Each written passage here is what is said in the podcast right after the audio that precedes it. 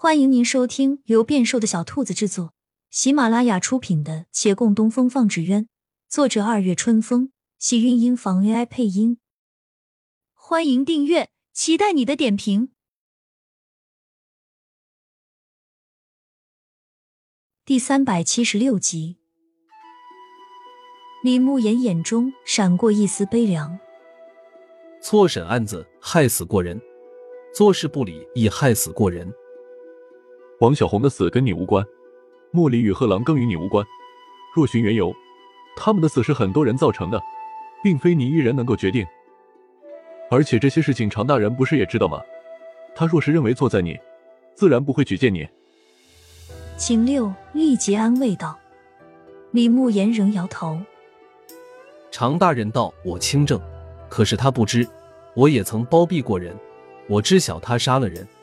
可替他隐瞒了那人死因，我没有叫他偿命，甚至没有叫他受到惩罚。啊！秦六一怔，这下他是真不知该怎么为他开脱了。可这是什么时候的事？他包庇了谁？怎么一点都没听说？他默默看着李慕言，莫名的想，自己整日就在他眼皮子底下晃，竟还有未知的事。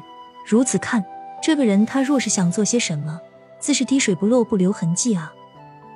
得亏他没有坏心思，不然该会很可怕。但他还是好奇，到底是谁在他心中有如此分量？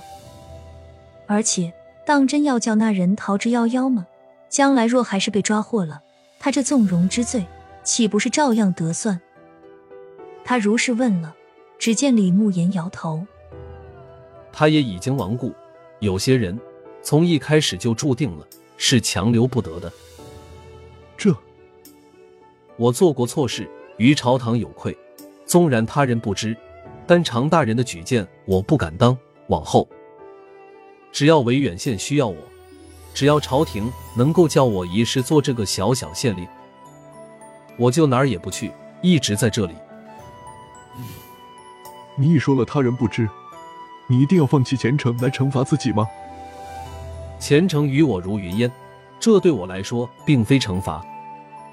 秦六咂舌。不过平心而论，其实维远县这一方山水还不错。好半天后，他郑重点头。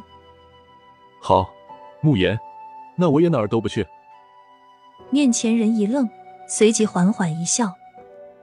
两人走出县衙大门，一缕阳光正投到门槛。站在这里。能听到隔壁纸鸢协会里热火朝天的谈论声，也能看见前面巷子里人来人往，门前有经过之人笑向他拱手，他颔首回礼，亦露出一弯笑颜。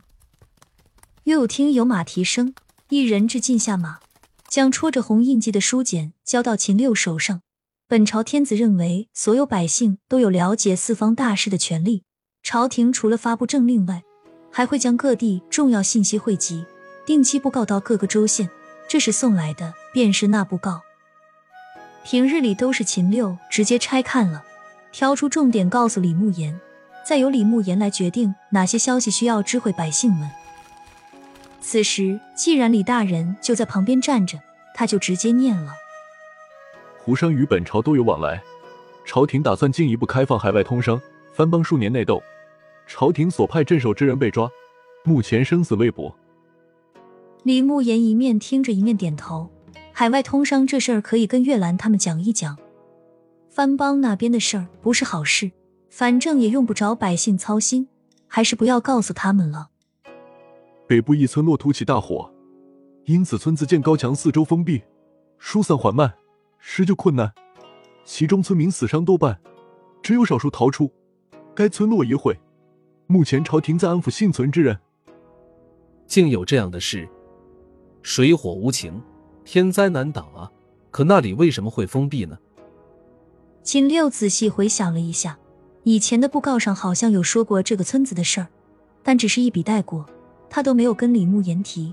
他敲着脑袋道：“好像是说发生过什么事儿，不想叫外人进去。呀，我想起来了，这个村子就是那十年前闹过旱灾的余家村啊。余家村。”李慕言一惊，那当年旱灾一事，他自然是知晓的。这个村子那年的旱灾，是陆林小哥陆大人亲自过去赈灾的。不想，如今这里又遭了罪，村民委实可怜。